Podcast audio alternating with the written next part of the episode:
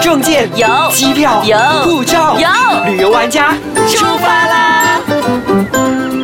欢迎收听旅游玩家，你好，我是 Happy NJ，我是 Lina 王丽斌。我发现今天 Happy 的声音特别开心，因为他看到前面是输音，然后又想到上一期讲的九个男人完蛋了，我要把这个观念再给他纠正一下。我们欢迎输音。好，还记得那句话怎么说吗？什么波拉？什么波拉？库斯桑波拉，你知道我怎么教库斯桑大家怎么记波吗拉？这个库斯桑波拉就是一个哭诉，那就是就福枯建树人怎么讲？上的波拉，就是福建人讲那个去散步怎么讲？散散步啊所以我就叫大家说，一棵枯树会去散步的，你就会记得这个字了，就枯树上波拉。枯树，枯树，枯树这个会去散步的。等一下，你应该不是福建人。我是福建人，我刚才说的时候，你们两个都愣了一下，好像两个都不是福建我一直人，讲不出来。我突然间卡着，我突然脑袋转不，的福建人，你应该要懂。我头脑突然间转不回对，来，因为我们的我们的那个头脑还在不丹，突然要讲福建话不，是我的头脑还在九个男人。回来呀，回来呀！不要误导，我们这个不是什么什么什么什么什么另外一个节目。OK OK，好，我们先不谈这个然。后我们来说，到底现在我们已经有了那一笔钱，哎，对，已经有了每天两百块美金，然后已经交到不丹的那个政府去了。那我到底去不丹是去看什么，去干什么呢？嗯，那一般上呢，如果你只是去那五天六天的话，他他很多时候就是带你去呃庙里面看一看，因为在不丹呢，他们比较重要的一些呃历史的一些堡垒呢，其实就是中或者是庙之类的，它都有各自的历史。问一啊下淑英，因为这个不丹是在喜马拉雅山脉上面，对，那所以它是应该很靠近西藏、尼泊尔跟印度嘛，对不对？对。那你说庙的话，是跟藏族一样的藏传佛教的这个庙宇吗？它是藏传佛教，它是世界上仅有的一个密宗这个佛国。嗯，所以呢，它是这个密宗的这个佛教国的话呢，它就有一些这样子的一些庙宇。那它有红教啊、白教啊、花教这样子不同的一个支派。那有一些支派就是他们就是刚刚我之前有讲过的，它是一个法脉相承的，就是他们是一代传一代的。然后有一些就是转世身份的。那这些讲起来就是会很长篇大论，那我们就跳过吧。嗯，那所以它有很多这样子的一些宗庙是值得大家去。看的，就是去看它的建筑物。那除了看建筑物以外呢，我通常都会就是行程里面会尽量排有一个节庆的，就是去宗庙里面呢去看节庆，就是他们戴着传统的面具啊那种去跳面具舞，让你去欣赏的。对喜欢摄影的朋友来说，那是一个很好的体验。那在不丹呢，训练你的耐心是很重要的，因为这是舞蹈呢，有时候它是一个舞蹈是要跳一个小时，哈，但是对摄影师来说，要抓到一个镜头，可能这一个小时里面不是够的。好像不够的。所以我曾经做过一件事情，就是我在一个节庆我做了四天，从早做到晚上，然后我是唯一的，就是有一个 VIP 的 seat，因为他们已经当地人已经知道说，哦，这个人每天都会来的，然后我就坐在一个正中间的位置，然后我去哪里还有人帮我霸位的那种。哇，你已经成为那边的红人了。你像我那个又在不好意思又在提起那九个人的那个节庆，我也是唯一的游客。因为要翻山越岭去到那个地方是没有人舍得花那一笔嗯钱，还要自己那么辛劳的去翻山越岭去走路进去的那种，所以那个我也是唯一的游客，我是喇嘛的，就是贵宾，嗯所以我拍照是通畅无阻的，大家都会让位的那种。嗯所以那种体验就是很不一样。你可以去看看他们那个节庆那个跳的那些金刚舞也好啊，什么武士舞也好，然后他都会用这个方法来传播，就是弘扬佛法的。嗯啊，那就是如果你去中遇到一些节庆的话，就会特别热闹，可以看到当地人就穿的非常漂漂亮亮的。因为以前在节庆的时候呢，是他们唯一一年里面可能少数可以见到其他村落的人的一个节庆。那他们打扮漂漂亮是为了要去找伴侣。啊，所以就有 就有一个一个笑话，他们是说。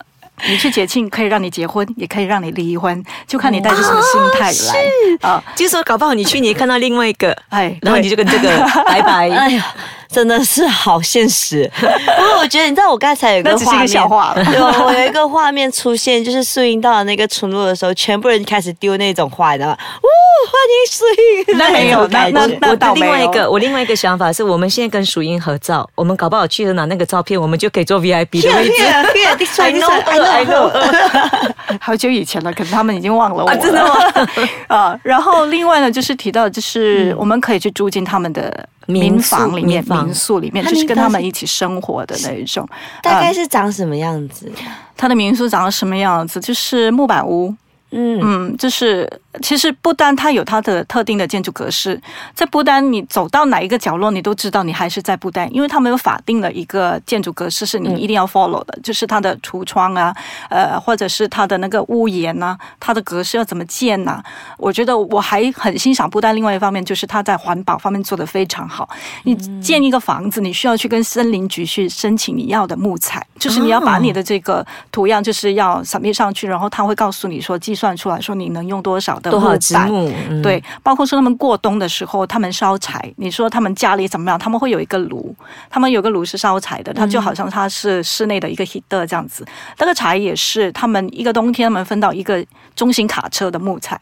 所以这一部分他们做的非常好，它是所在内陆的一个国家，它百分之七十二点五是森林嗯啊，所以大自然对他们来讲是很重要的。所有喜马拉雅那些稀有品种动物呢，你可以在不丹找得到，但是它会不会跑出来见你就看你的运气啊。我我看过鹿啊，我看过呃 red fox 啊，就是我到现在还没有看到 red panda，那是我最大的愿望。然后金叶猴啊，就是很多这种稀有品种的动物都可以都可以在那边。他自己这样。跑出来，就你但不是常常会看得见啦啊，所以我觉得大家还可以做的就是这种事情上，嗯，我们回到民宿吧。民宿的话，你就可以去吃道地的他们的餐饮，就每个地方可能他们有他们自己的特色的一些餐饮，就是就地取材拿到的一些食物，所以你可以去体验说，呃。吃他们当地的食材，因为在酒店的话，你可能吃来吃去都是那种西餐，西餐啊，或者是呃中餐啊这样子的，就是他们会用酱油来煮啊，或者是印度餐这样子。反而你如果要吃回道地的那种不丹的味道呢，需要去到民宿。嗯，在民宿那边是合法的。呃，是合法的，然后你可以住进他们的民宿，那你就好像呃，在那个房间里面铺一个床褥这样子，然后他给你三层的棉被，然后你就把自己裹在里面去体验一下。我为什么喜欢住民宿呢？因为你早上起来的时候，你就是可以自己出外去走动。就是有一些人，因为我们有时差嘛，差两个小时，嗯所以我们这边的九点，他那边是七点，所以有些人已经可以很早就爬起来，五点钟就爬起来，你就可以出去看看乡村里面的那些呃小孩子去上学的情况啊，或者是呃他们在那边煮饭呐、的情况啊，或者是跟牛羊在一起，呃那边没有羊，对不起，那边有牛，你去看牛啊，看他们挤牛奶啊，然后之后看他们做 cheese 啊，就很多这样子的一些不一样的体验。生活嗯，活，或者是你去听那些鸟叫声啊，黑颈鹤的叫声啊，都嗯都很很舒服。真的感觉好写意。那我们这个时候先休息一下，回来再继续聊。欢迎回来，旅游玩家。那其实我刚才有一个问题一直卡在我脑袋里面，一直问不出来。就是如果这样子去住的话，民宿嗯大概一个晚上多少钱？我比较想知道，你所谓的民宿是像台湾啊、日本这样子的所谓的就是合法经营民宿吗？还是它其实是人家家，我只是想去住住，这样子当朋友来住而已？嗯，它其实不丹旅游局也是有管理这一方面的，就是说它是一个合法的民宿，然后你进去住。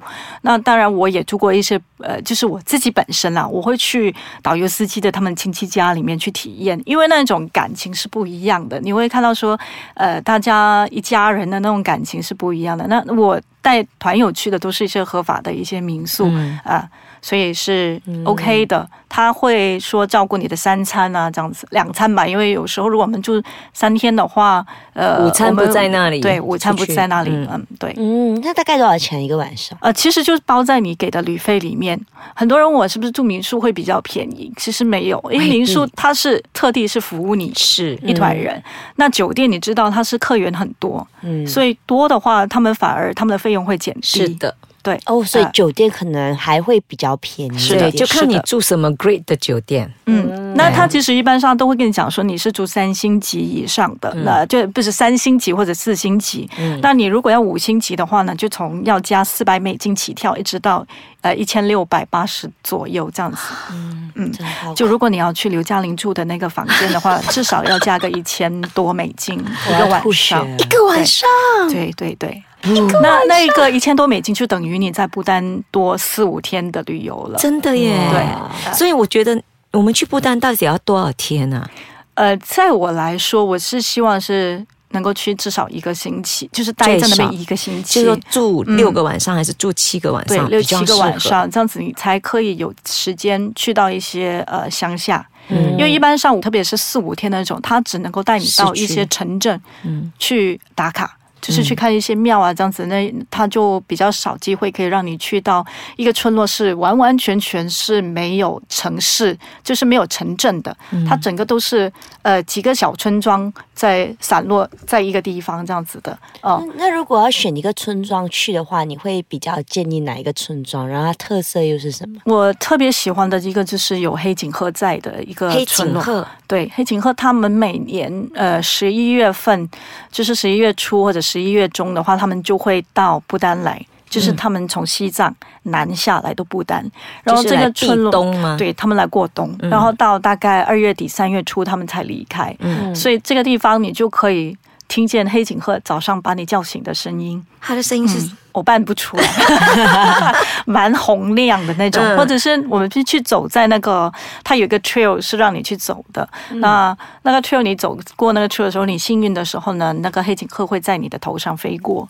那不是每一个人都有幸可以那么近距离的见到他。那我最后一次去的时候呢，呃，在不到一百米的那个距离里面，其实也不到五十米的距离里面看到五十只，哇这么多，但是他们大只的吧？对，不很大，只他们大概有一点五米那么高一，点五米很高哎、跟我差不多高嘞，所以所以我是一是，点五八，还是高他八厘米。所以那个是我很喜欢的一个村落。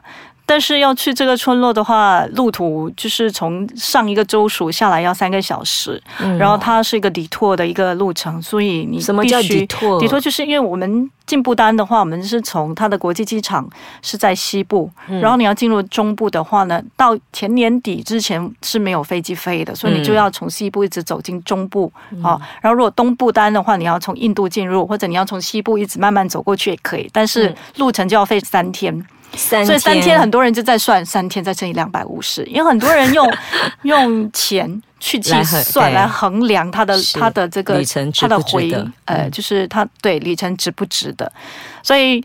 这一部分呢，它已经需要说大概要两天的时间，嗯才能去到这个村落。所以我的旅程里面，我至少都要有个七天，嗯这样子你才可以去到那个地方，可以走在它的松树林里面，然后听松树的声音，就是风吹来，整个好像松浪的声音。我特别喜欢那个声音。嗯，所以在那边其实更多的是大自然，然后很嗯舒服，而且又有很多很稀有的动物在那里。嗯，那些你要花超过七天以上，你才可以经历这样子的一些情那况，个因为你在要10天前五天的那些路呢，路上就比较多城镇对，嗯。然后就是游客也比较多的地方。好，今天呢就跟大家聊到这里。